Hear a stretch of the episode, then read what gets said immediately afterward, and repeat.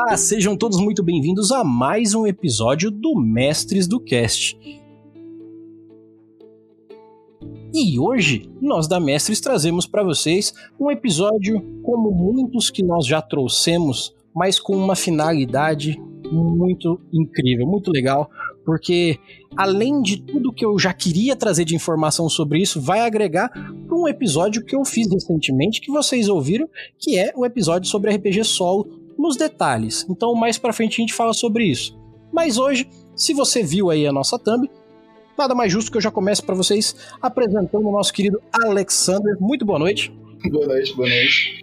Então, com o Alexander hoje aqui, eu vou bater um papo sensacional sobre o financiamento coletivo e o sistema Hitodama de RPG.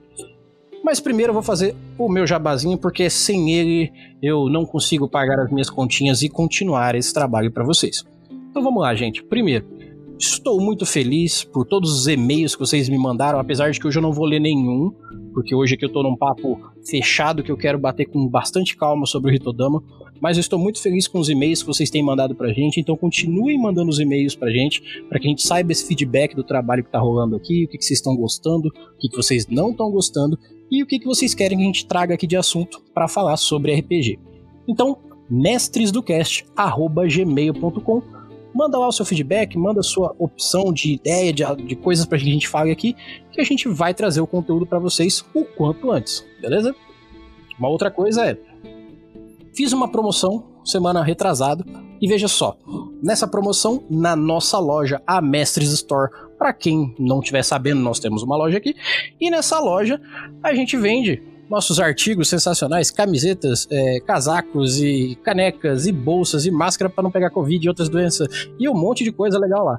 Então, se você ficar esperto nas redes sociais, sempre tá rolando aí uma promoção. E mesmo assim, os preços lá são no pezinho, porque eu não tô nem querendo ganhar dinheiro, eu só quero que você, RPGista, vista camisa e outros acessórios com uma bela ostentação de que você é RPGista, que você é jogador, que você é mestre. Então, mostre para todo mundo em volta de você que você curte RPG vestindo a camisa literalmente. É só procurar no Google aí ou procurar aqui no link da postagem por Mestres Store, beleza? E, por último e não menos importante, não deixem de passar nos nossos financiamentos coletivos, porque são eles que dão aquele tutu no fim do mês para que a gente consiga manter esse trabalho aqui, gente. Então, com 5, com 10, com 20, com 50, com 100 pau, quanto vocês quiserem fazer para ajudar a gente faz a diferença. Tanto para que vocês entrem nos nossos grupos particulares aqui no nosso WhatsApp, e agora vai pro Telegram também, porque eu não aguento mais usar o WhatsApp. E para que vocês tenham acesso aos conteúdos que só os padrinhos aqui têm, que é o nosso podcast por fora, que só quem tá lá dentro sabe, um podcast muito específico e muito bom. Bom, pessoal que falou, não fui eu. E ter acesso ao nosso acervo, cara, que a gente tem centenas de livros que a gente conseguiu ali de forma lícita para que você possa jogar, utilizar lá no seu, nas suas mesas de RPG. Aqui a gente disponibiliza para vocês com muito carinho, que as editoras mandam para a gente, a gente disponibiliza para que vocês possam usar com tranquilidade. E, se precisarem, ter aquele papo 24 horas que a gente está sempre aqui ligadinho para ajudar vocês com RPG. Então, esse é o nosso apadrinhamento, tanto no Catarse quanto no PicPay Assinaturas, você tem um contato 24 horas com o Mestres do Cast e com todo o auxílio que a gente pode dar sobre RPG para vocês. E sem mais delongas, vamos lá, porque hoje é Hitodama RPG.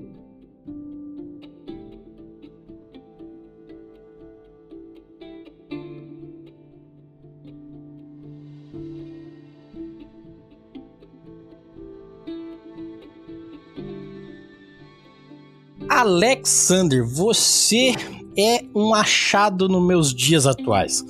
Porque assim, é, primeiro que veja bem, eu tinha batido um papo, entre aspas, contigo no Instagram sobre a gente bater um papo com o Hitodama. E aí, depois que eu fiz o episódio do RPG Solo, veio um dos nossos padrinhos, tá aqui no nosso grupo do Whats, e ele falou assim: Erli, por que, que você na entrevista o Alexander do Hitodama, que ele tá fazendo uma parada de um RPG que tem junto o RPG solo. Falei, pô, pode ser, vou falar com ele. Só que aí eu não tinha nem lembrado que eu já tinha falado com você. Aí eu fui olhar no Instagram e falei assim, cara, eu já falei com ele, tô só esperando pra gente marcar. E aí, ó, Saulo, você que me deu a ideia, Saulo que é um dos nossos padrinhos, muito obrigado.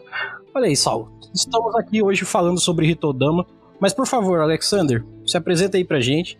É, olá, pessoal, eu sou o Alexander, né? Atualmente eu sou do, da editora RSB, né? Ou RPG Solo Brasil. Uh, eu também faço parte das páginas né, da RPG Solo Brasil. E estou aí com o financiamento do Hitodama, né? Muito bom. E é, de início, eu queria te perguntar algumas, algumas coisas básicas do Hitodama, porque assim, eu falar Hitodama, a Thumb falar Hitodama, você falar Hitodama é um nome muito bonito, nome japonês a gente sempre gosta. Mas beleza. O que é Hitodama? Vamos começar pelo básico pra galera que tá ouvindo aqui esse episódio, como se vocês nunca tivessem ouvido falar de Hitodama. Tá, vamos lá. Eu, eu, pela introdução do nome, o que significa o nome, né? Hito é pessoa em japonês e dama é uma esfera ou uma bola. Né? Então, Hitodama basicamente é como se fosse um, uma alma, né? É uma pessoa em forma esférica. Seria aquelas almas azuis que a gente vê tradicionalmente né, na cultura nipônica. Parece bastante em anime mesmo. Aquelas bolinhas que tem nos animes antigos de espíritozinho, né? Isso, que pega fogo normalmente. É, né? olha aí. Bolinhas de fogo azul. E pessoas que estão é. ouvindo não confundam nada com Bleach aqui, pelo amor de Deus, não é? Não tem nada a ver, não. É, é outra isso, coisa. Por favor. outra coisa. já, já deixei declarado o meu não amor por Bleach, né? Caraca, então a gente tá na mesma fila, que eu também não gosto de Bleach mais, não. Vamos lá. É, o Hitodama, o que é?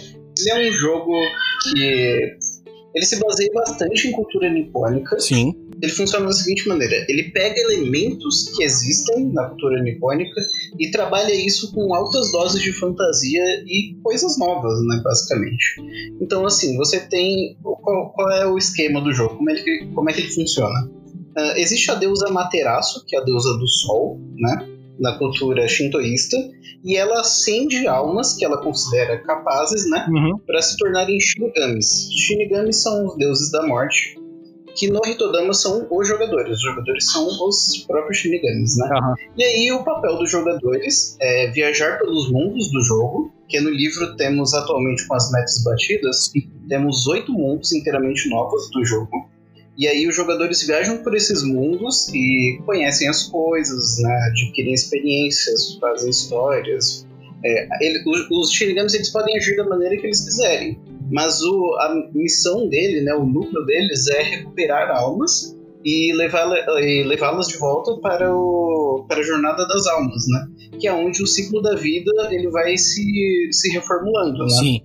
Uh, uma alma que ficar perdida, tipo, ela ficar esquecida, não for acolhida por um Shinigami, ela acaba sendo corrompida e se torna um yokai. Sim. Uh, o yokai, no, na cultura pop, né, mais ou menos, é o que a gente conhece por, sei lá, Yuki-Onna ou ou outros, né? Tipo, do Yokai Watch, sei lá, você já pode ter visto. É, se for colocar, tipo, na, na, forma mais ocidental, seria a alma penada, né? O fantasma mesmo. Isso, seria como se fosse isso. Só que no Hitodama eu trabalhei o conceito de yokai de uma maneira diferente. Uhum. Você pode até encontrar os yokais da cultura nipônica mesmo, mas os yokais que realmente importam, né, eles são yokais exclusivos do livro. Inclusive existem geradores, né, para basicamente tudo no livro.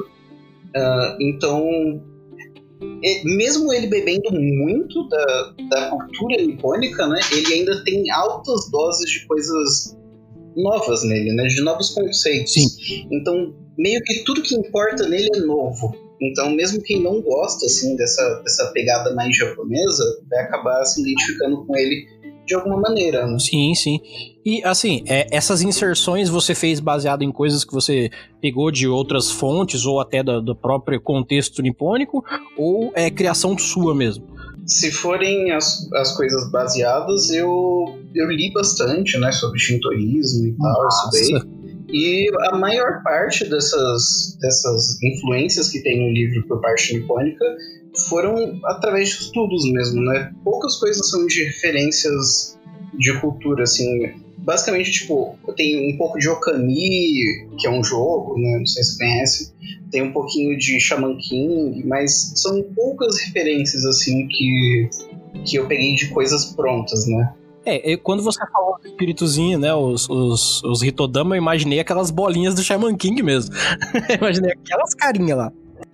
Sim, eu gosto bastante, principalmente, cara, daquele. Daquele espírito do Yo que ele tem de, mesmo acontecendo um monte de coisa, ele quer explorar o mundo, ele quer conhecer, ele quer se divertir, sabe? Sim, sim. O Hitodama ele tem bastante dessa veia da filosofia de vida do Yo, do Shaman King. Maneiro. E uma, uma coisa que é, eu acho legal a gente referenciar aqui, você já deu, já citou algumas coisas já, mas sempre que a gente vai pegar um RPG para jogar, assim, quando a gente tá pegando tudo zero, zero, zero, que é de certa forma até a proposta da grande maioria dos RPGs é pegar o jogador iniciante, é, a gente sempre tem aquelas coisas que a gente cita para que a pessoa se situe. Qual que é as referências que você pode citar assim pro pessoal para que eles entrem na dança antes do próprio RPG? Uhum. Ó, Zelda, tem bastante de Zelda. Legal. É, inclusive em dois, em dois dos mundos, né? Que, os mundos, como os mundos de Todama tem raças novas, culturas, né? Então tem dois, dois mundos que foram bastante inspirados em Zelda. Uhum. Uh, além do, Shaman, do próprio Shaman King, a gente pode encontrar um pouco de. Em algumas mecânicas, assim, teve um pouquinho de conceito de Ben 10, cara. Que massa, cara. E isso é legal porque você está cruzando mundos que teoricamente não participam um do outro. Isso é muito legal. Sim. É, eu curto muito no Ben 10 um conceito dele. Ele estar em uma situação e quando ele aperta lá no, no reloginho dele, ele tem um, um alien aleatório, assim. E ele tem que se sim, virar sim. com o que ele tem. No Hitodama tem um pouco disso, entendeu? Eu curto essa, essa ideia de você se virar com seu kit e não tirar uma solução mágica, sabe? Isso já me leva a uma situação que é assim: a é. construção do personagem dentro do Hitodama deve ser uma construção bem específica do próprio sistema, né? Uh, o, os, como os jogadores eles são exclusivamente shinigamis, né? Então a pessoa de começo você tem uma sensação de que talvez não tenha tanta personalização, mas conforme você se aprofunda no jogo, né, a ficha se torna algo bem grandioso, assim, bem, bem única, porque o personagem, é, os atributos do jogo, eles são adquiridos, né, na jornada das almas, como eu te disse, a partir do momento que você Sim. recupera uma alma, né, você vai partir para um, uma jornada onde você vai decidir junto com a alma, você vai fazer uma negociação com ela, e aí você vai adquirir dessa alma algum tipo de atributo. Ou seja, você vai poder mudar suas características físicas, mentais, sobrenaturais, você vai poder adquirir aparência de outras criaturas, você pode respirar embaixo d'água, voar, você pode ter super força. E tudo isso vai sendo adquirido com, com pouco tempo. Inclusive, se você contrariar o desejo da alma, porque a alma tem seis destinos, né?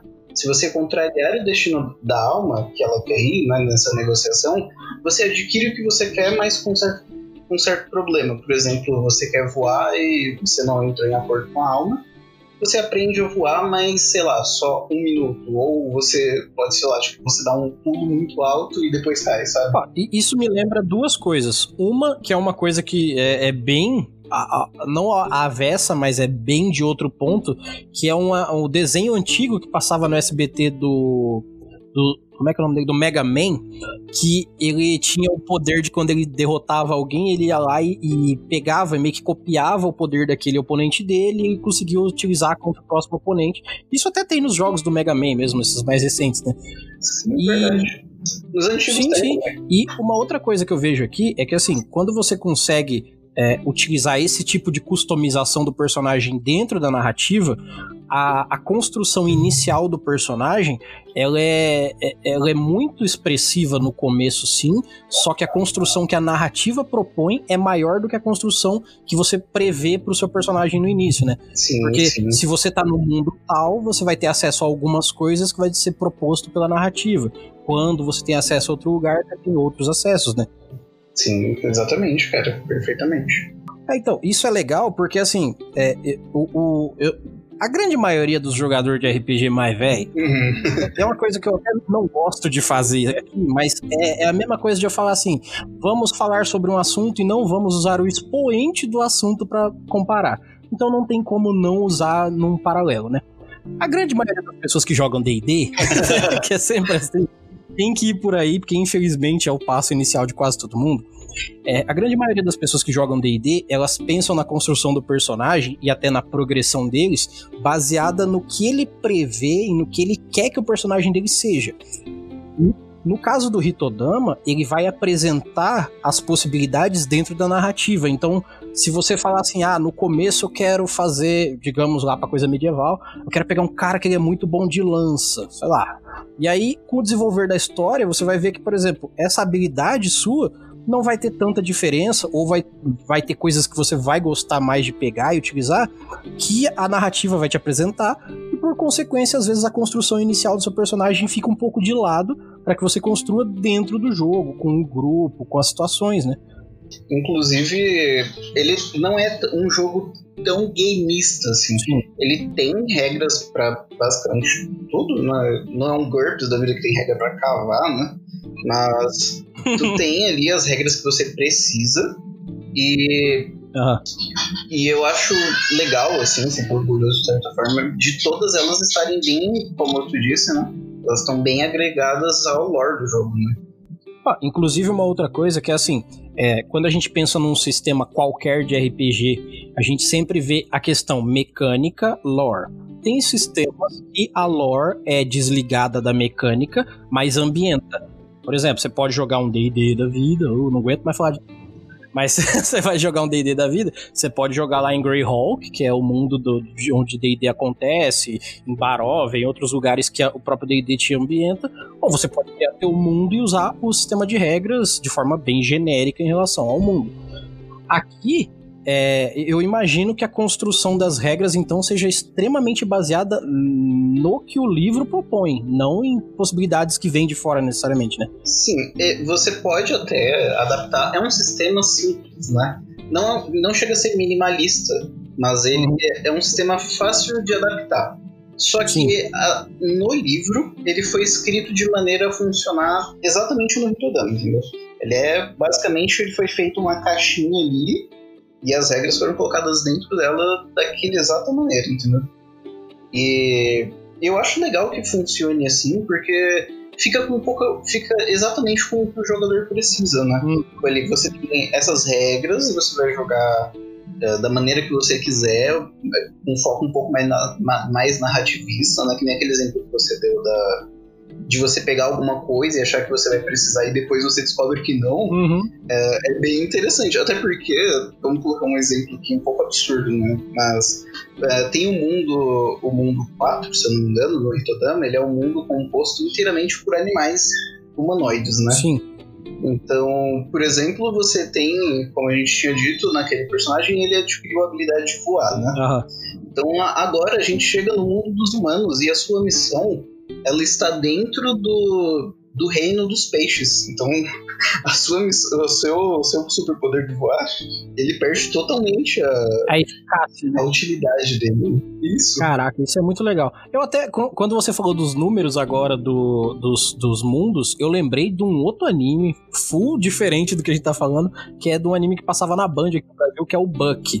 Que eles tinham aquela coisa de que tinha os números do relógio, e cada número era uma região, né? E aí no meio tinha uma torre e tal. Só que aí cada lugar que eles iam tinha um escolhido lá, que tinha um jibaco, um bichinho rosa, e aí cada lugar que ia-se você tinha que aprender a fazer uma técnica nova, porque a técnica que usava no mundo anterior não funcionava direito no, no próximo mundo. E assim você é. Assim, indiretamente você é obrigado a se adaptar. E não ficar com aquele personagem enraizado, né? Inclusive, na, no seu personagem, você tem você tem a fase de setup, né? Que é a fase antes de missão, uhum. que é onde você vai ter o seu, a sua coleção de almas, né? Sim. E quando jogado em grupo, é, a gente fala disso um pouco mais, um pouco mais tarde, né? Mas quando jogado em grupo, tem um pool ali de, de almas, né? Que você pode escolher, a gente chama de, os atributos de almas azuis, né? Uhum. Então, antes, de, antes da missão, os jogadores vão se reunir, vão montar o seu, suas fichas com, com, as, com os atributos das almas azuis e aí, dentro da missão, você vai ter surpresas, né? Uhum. É, tipo, você vai pegar a missão, você vai montar a sua ficha com, com os atributos que vai ser bem rápido, né? Tipo, coisa de 5 minutos você montou. E aí você vai partir pra missão e aí começa a, a, a superação e a doideira. Né? Sim, sim. Ó, isso já mostra que é um RPG que ele trabalha com a versatilidade o tempo todo. Isso é muito legal porque, como eu falei, não fica enraizado e ao mesmo tempo você. Ah, eu criei um personagem, mas ele não funciona aqui. Tá, ele não funciona aqui, mas você pode adaptar ele para ele funcionar. Então você não vai ter um personagem que não serve para uma situação. Sim, ele, até porque o, o, foco dos Shinigamis é, é conseguir realizar as missões, né? Então, independente de você ter bônus de atributo ou não, você vai conseguir realizar a sua missão de alguma maneira, né? Existem dificuldades, mas o foco ainda é conseguir, né?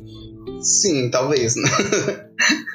você Muito pode falhar em missão, mas o, o, padrão é que talvez você consiga. Ah, uma coisa que já também é perceptível aqui, que eu acho que é um dos ganchos pelo qual o, esse episódio do Hitodama tá rolando, é, é sobre a parte de ter um momento grupo pro sistema e um momento solo. Esse tipo de coisa é, até, como eu mencionei no, no episódio de RPG Solo, e vou mencionar no, no futuro episódio sobre RPG Solo com a galera que manja de verdade do que tá falando, que não é exatamente eu.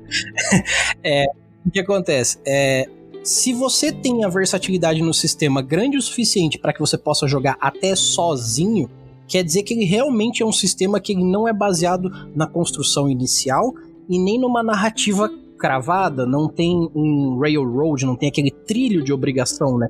O ponto A ao ponto B não tem um caminho único. Então você pode jogar sozinho, pode jogar de galera. E, cara, para mim isso é uma coisa interessantíssima, que é a possibilidade de oferecer o jogo solo. É, cara, o... é que eu não sei até onde você tá acostumado com o solo, mas eu posso dar uma introduçãozinha assim, leve, né, de como que funciona o solo dentro do Hitodama, né? Por favor. É, quando tu joga com mestre, né? É, o que é o RPG solo exatamente? Atualmente, né? Com o novo, não o novo, mas com o movimento atual do RPG solo nacional, que veio aí dos últimos três anos, né? Uh, a gente gosta de chamar de RPG sem mestre, porque ele explica melhor como é que funciona dentro do livro.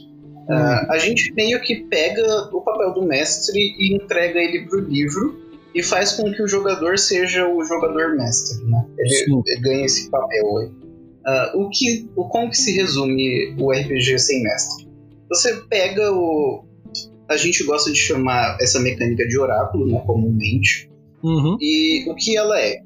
Ah, você pega um dado, depende da mecânica, existem vários oráculos, várias, várias metodologias, né? Mas eu vou te contar uma simples aqui. Pega um dado e ele, esse dado ele vai te dar respostas objetivas de sim ou não. Sim. E aí, uh, tu pergunta pro. Tu, tu, vai montar uma cena. E a gente chega numa cidade. Eu e você, você é um bardo, eu sou um arqueiro. E a gente pergunta: nessa cidade a gente consegue ver alguém na rua? A gente joga o dado e a gente não consegue ver ninguém. É, Sim. E aí, beleza. Então a gente chegou numa cidade que não tem ninguém. É uma situação muito atípica, né? E aí a gente vai montando essa cena com perguntas de, orá de oráculo, né, e tal. E vai o oráculo ele funciona como o seu mestre. Quando tu tem uma pergunta, você transforma ali uma pergunta objetiva e recebe uma resposta. E a partir dessa resposta, você desenvolve a narrativa costurando ela com um pouco de criatividade, né?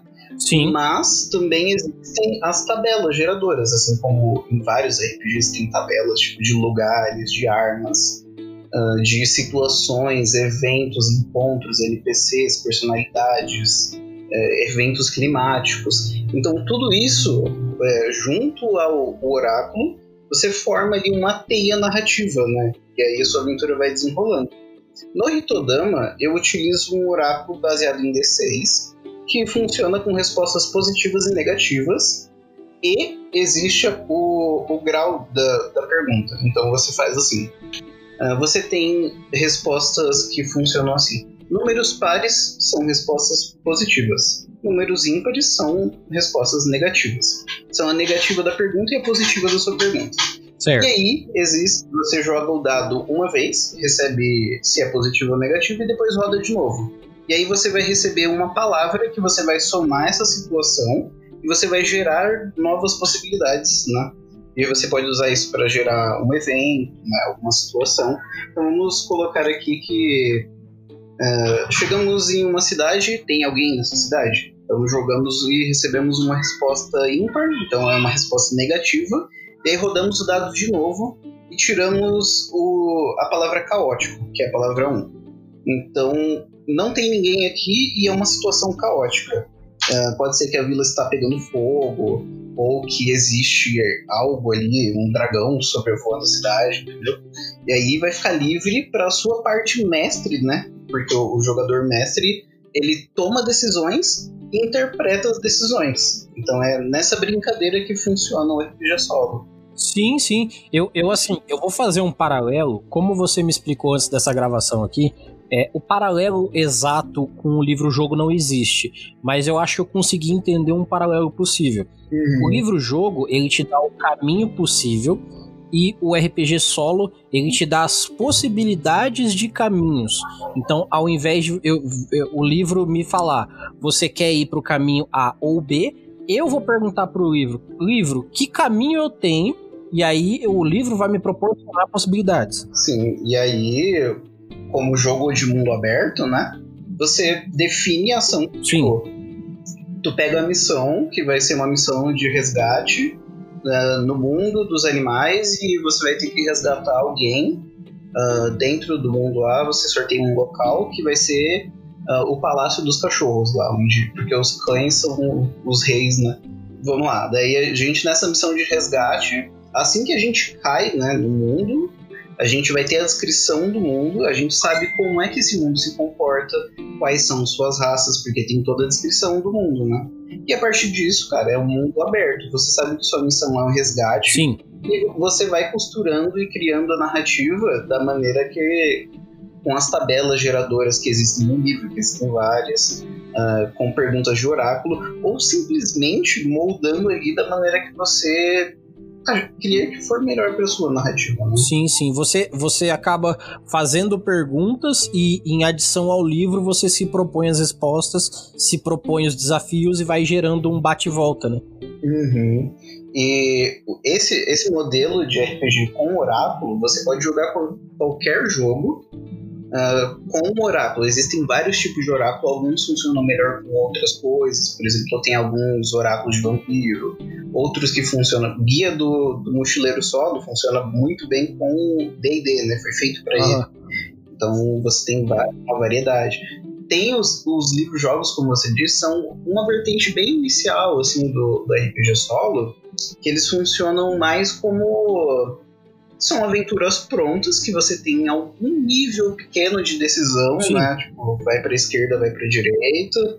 E a sua história, ela já está pré-definida, né? Diferente do RPG solo, que a sua história vai ser tecida de, de acordo com como você vai jogando. Uhum. E, mas também existem outros tipos de RPG solo, uh, que são alguns que, que eles são como se fossem uma evolução do livro-jogo. Sim, sim. Eles têm uma história Tipo assim, eu não sei se tu conhece o Thiago Jungs, que é o criador do Might Blade. Sim. Ele escreveu um RPG, que é o, o Ronin. Uhum. E ele funciona mais ou menos assim: você gera um personagem, gera o passado do personagem, e você vai rolando dados. E esses dados, eles vão, com o auxílio uhum. de tabelas, né? Com, com várias opções, eles vão gerando opções quase infinitas, né?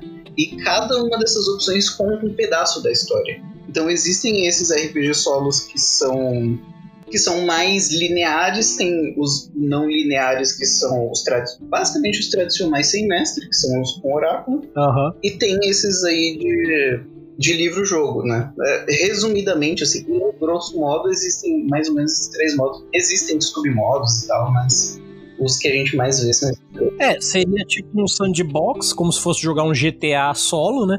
O outro seria realmente um mundo aberto de possibilidades infinitas e o outro seria um railroad perfeito onde você vai para direita ou para esquerda. Hum, Simples assim. Sim, sim. Basicamente isso. Inclusive, assim, eu, eu acho que a melhor é, coisa do livro-jogo é a inserção à fantasia e não o jogo em si. Uhum. Porque se parar pra ver, é um jogo travadíssimo. Sim. Você só fala se sim ou não, se vai pra página tal ou pra outra, e é isso. Uhum. Então, não existe um poder de decisão de fato. É só é, dedinho pra cima, dedinho pra baixo, sabe? É muito simplista. Uhum. Não, e isso veio. Essa, esse RPG solo que a gente tem hoje, que é aberto, né? ele veio graças a um uhum. arquivo da Tanapision, né? Que é um arquivo chamado MIFC, é, Game Master Emulator. Então, ele veio dessa vertente, ele criou bastante desses conceitos do oráculo e tal. Então, a gente do RPG solo bebe muito desse arquivo. Caraca, que maneiro, cara. E uma outra coisa que me vem assim em mente é porque assim, eu, eu sempre pergunto isso aqui quando eu tô falando com um, sobre um sistema, com a pessoa que está desenvolvendo, que está trazendo esse sistema, que no seu caso, você que fez o sistema. É, primeiro, eu, eu, eu tenho para mim que se eu criar um sistema hoje, ele é baseado nas experiências que eu tive com RPG, que eu acho que são as legais para mim e que eu quero oferecer isso para as pessoas, que eu gostaria que elas alcançassem esse lugar. Quais que são os pontos que você pode dizer assim? É, eu sei que o sistema é seu, né? Mas a, aqui em Hitogama são essas coisas que eu quero mostrar para as pessoas, entendeu? Uh, então, cara, ó, o Hitodama, cara, quando ele surgiu, na verdade, ele seria um joguinho estilo panfleto, uhum. né? Que jogo bem minimalista que falava sobre a Cruzada da Morte, né? Que onde um Shinigami, né, um deus da morte, ele encaminharia uma alma de um ponto A para um ponto B, e aí a alma ia te contando a história de como é que ela morreu. Uhum. Uh, eu quando eu criei esse joguinho, eu me senti bem mal, porque ficou uma temática muito pesada, assim, sabe? Sim, eu, eu não curti, assim. Mas eu senti que ele tinha uma boa ideia, né? Sim. Atualmente, tipo, a versão que, que todo mundo se encontra, que é a versão 4.5, basicamente, né? Já reescrevi ele quase cinco vezes. Uhum. Então a versão atual, ela é muito cheia de fantasia e firulas e magia e poder da amizade. Mas no comecinho, assim, quando eu comecei a trazê-la, ela não. Como ela teve muitas mudanças, é difícil dizer exatamente na qual a referência que me trouxe até o Rito, o Ritodama atual, porque ele mudou muito com o tempo, né? Eu tenho quase um ano, um ano e três meses, um ano e quatro meses desenvolvendo ele. Então eu já, atualmente eu não tenho ideia basicamente de onde ele surgiu e de como é que ele chegou na, na, na ponta atual, né, que ele está. Então, é bem, bem complexo de eu lembrar isso. Ah, então eu vou fazer o seguinte, para que a gente consiga concluir isso aqui de uma forma que o pessoal que tá ouvindo agora esse episódio não só saia daqui sabendo qual que é a estrutura do sistema, como também saia motivado a participar dos mais de 200% que, os, que o financiamento já bateu. Eu queria que você deixasse de dica. Não, pode, falar o quanto você quiser de cada uma dessas dicas, não é uma só. Mas de dica para que jogadores olhassem o, o, o Hitodama e utilizassem da melhor forma. O que, que eu, como jogador, vou pegar o Hitodama na mão, como que eu vou abstrair o melhor dele ali? É, por uma boa jogatina de Hitodama, o que eu aconselho é que você explore o cenário. Uh, basicamente, no Hitodama, eu quis que o universo fosse talvez mais importante do que as mecânicas em si. Sim. Uh, eu creio também que as pessoas que apoiaram, muito apoiaram porque se sentiram tentadas uh, e animadas ali com o que foi apresentado do cenário, né? Uh, por quê? Cara, como eu te disse, são, são oito mundos, assim, tecidos à mão, sabe? Oito Sim. mundos, oito criaturas é, oito tipos de raças diferentes, oito tipos de culturas de dinheiro e de maneira que eles interagem locais desses mundos. Foi tudo esculpido com, com muito muita vontade e, e, esse mundo ele funciona também como se ele fosse o pontapé inicial da sua aventura. É, quando uhum. você decide onde você vai, esse local é, intrínseco ao mundo onde você está, ele funciona meio que como parte integrante da mecânica. Entendeu? Então, Sim. o mundo no Hitodama é tão ou mais importante do que as mecânicas. Essa é a primeira uhum. dica. A segunda dica é explore bastante a, a, as possibilidades do personagem. Porque em combate, né, no Hitodama ele funciona com um esquema de, de elementos. Você uhum. ativa instâncias, né? E aí você comba dois elementos diferentes e você desencadeia uma reação elemental no seu inimigo. Que massa. Então os, os combates eles são um pouco táticos, né? Assim, você tem que tomar cuidado, porque você também toma combos elementais, né? Uhum. Então você ali tomando cuidado com o que você vai fazer, porque no próximo turno você vai ficar sem o elemento, sem poder ativar, e, e você também, porque você assim, como você adquire armas e, e como que você adquire armas e poderes novos? Uh, você precisa derrotar alguns inimigos bem fortes, né? Que são os Almas Vermelhas, que são inspirados em inimigos do Dark Souls. Uhum. São bem pesadas, né? Aham. Então, assim, se tu quiser dar um upgrade um pouco mais agressivo, com uma arma muito mais poderosa, uma, uma Kusanagi lá, que é uma, uma arma bem famosa, uma espada bem famosa, Uhum. ou quiser um super poder que tá lá na lista, que é bem OP e vai servir certinho pro seu time, você vai ter que derrotar um inimigo bem forte. Como é que tu vai fazer isso? Usando a cabeça, né? Acima de, de querer simplesmente partir para cima do bicho e dar porrada. Então, explore o sistema, os sistemas em, em geral, né? Também explorem bastante o universo que foi apresentado. E agora o que eu ia pedir pra você é o seguinte: a gente falou das dicas que você poderia dar, como os jogadores poderiam aproveitar da melhor forma o sistema. O que, que eu tenho pra mim agora? Você, como mentor desse sistema, melhor do que ninguém na minha cabeça, poderia dar as melhores dicas para o que, que as pessoas que vão mestrar esse RPG, que não necessita de um mestre no caso, mas para quem vai mestrar, o que, que a pessoa tem que abstrair ali para, vamos dizer assim, para prover uma boa mesa de Hitodama. As duas primeiras dicas servem pro mestre. Como no Hitodama a gente tem o jogador mestre, então aquelas dicas elas já servem pro jogador que for jogar e posteriormente mestrar. Mas para quem for exclusivamente mestrar de primeira, né? é, faça, faça uma leitura do cenário, é, especificamente do mundo que te interessar mais.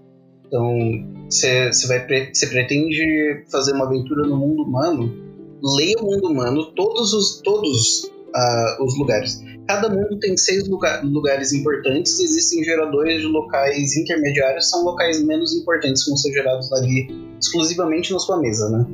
Então faça assim, leia os, os locais do mundo de 1 a 6, porque a história do, do Hitodama, a lore do Hitodama é contada através dos, dos, dos pedaços do mundo.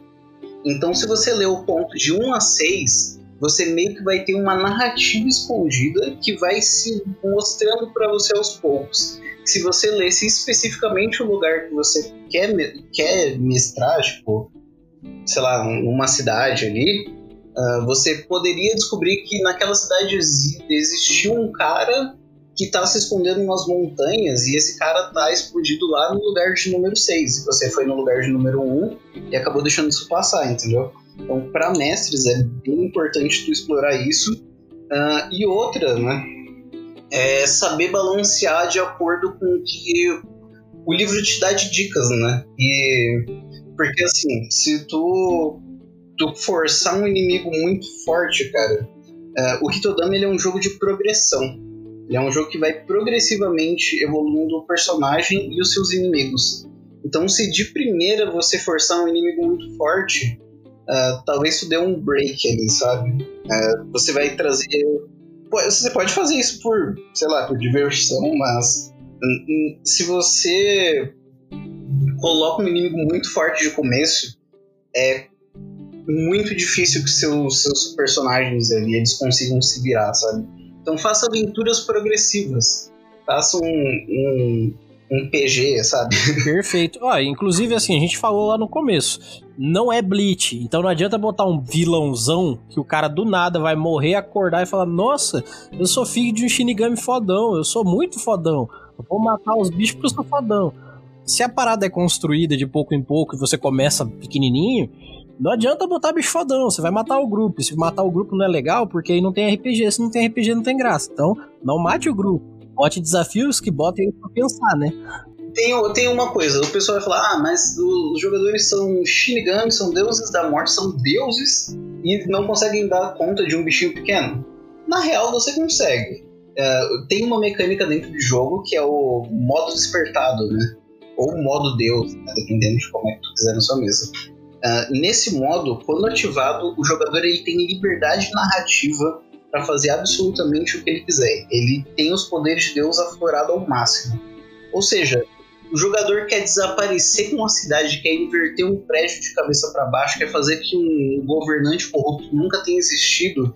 Ele tem a liberdade criativa acima do mestre naquele momento.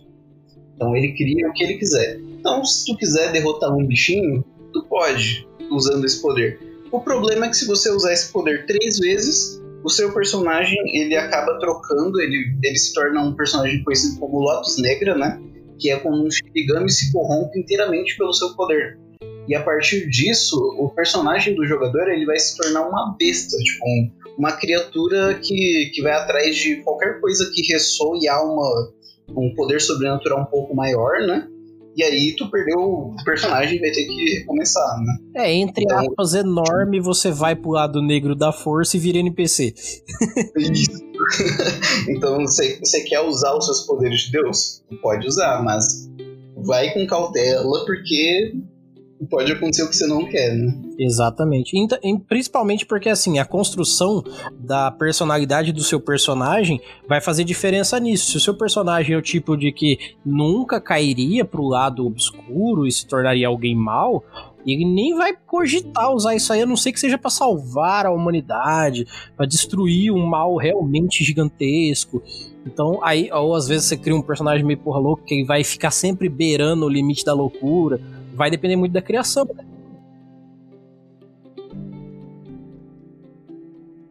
Então eu vou fazer o seguinte, para que a gente encerre aqui então com chave de ouro esse papo, eu vou agradecer, Alexander, imensamente esse papo nosso, que não foi um papo grande, porque eu pretendo futuramente que a gente venha aqui e faça um dos nossos quadros que para mim é um dos favoritos, que é o audiocurso RPG, que é ensinando o pessoal a jogar na prática, fazer, é, fazer ficha, ensinar como mestrar e como jogar bem, e aí a gente faz uma parte mais técnica do sistema. Hoje é só um bate-papo mesmo, mas eu vou novamente agradecer, Alexander, muitíssimo a sua presença e vou pedir para que você faça todos os seus jabás aí, principalmente do financiamento coletivo do Ritodama, que para mim é um dos maiores financiamentos aqui do que a galera tá falando para mim, porque, poxa, é um RPG que tem de tudo um pouco, isso para mim é muito legal, enriquece demais o cenário nacional de RPG, e para mim, se eu não trouxesse aqui, eu ia me sentir mal. Então, por gentileza, Alexander, faça seus jabás. Então vamos lá, pessoal. É, primeiro, muito obrigado pelo espaço, muito legal estar aqui com vocês. Uh, o link do Catarse, do, do Ritodama, do financiamento, é catarse.me barra Ritodama, tudo junto. catarse.me barra Ritodama. Uh, o projeto já está com mais de 200% aí, então se você quiser apoiar agora nessa reta final, uh, tá garantido até dia 12 de 2 de 2021, você pode garantir a sua cópia do livro. Uh, quem não conseguiu ainda e, e pretende deixar para depois, eu tomaria cuidado, porque vão ser uma tiragem bem limitada, né? Garanto seu aí. Uh, no mais, uh, recomendo aí seguirem nossas redes, é, arroba RPG Solo Brasil, underline oficial no Instagram, e arroba RPG Solo Brasil no Facebook, que é a nossa página. Uh, e existe também o nosso YouTube, youtube.com Alexander Silva XS, né, do meu nome. E você pode encontrar gameplays do Hitodama, você pode encontrar os trailers animados do Hitodama, você pode encontrar os materiais que eu falo até sobre RPG solo no meu canal, então tem bastante coisa lá para vocês curtirem. E é isso. E quem quiser participar do financiamento coletivo, ele vai até que dia? Ele vai até dia 12 de 2 de 2021. Olha aí, vocês têm quase 15 dias para participar do financiamento, para segurar de vocês, porque vai valer a pena. Vocês já viram que é um sistema massa. E logo em breve, esperem aí que eu vou bater um outro papo com o Alexander e a gente vai fazer o audiocurso aí para comemorar os mil por cento que ele vai bater aí do, do financiamento coletivo. Então, Alexander, novamente, muito obrigado pelo papo. Logo em breve a gente se fala de novo. E galera, vocês que estão assistindo aí, ouvindo a gente, muitíssimo obrigado pela participação, pela atenção e pela disponibilidade de vocês. Eu espero que esse papo, como todos os outros que a gente traz aqui, tenha feito diferença para suas futuras mesas e fiquem ligados que logo em breve tem mais Ritodama aqui para vocês. No mais, eu agradeço a todos, meu nome é Erli e eu vou estar aqui esperando por vocês. Nós nos vemos em nossos próximos episódios e até mais!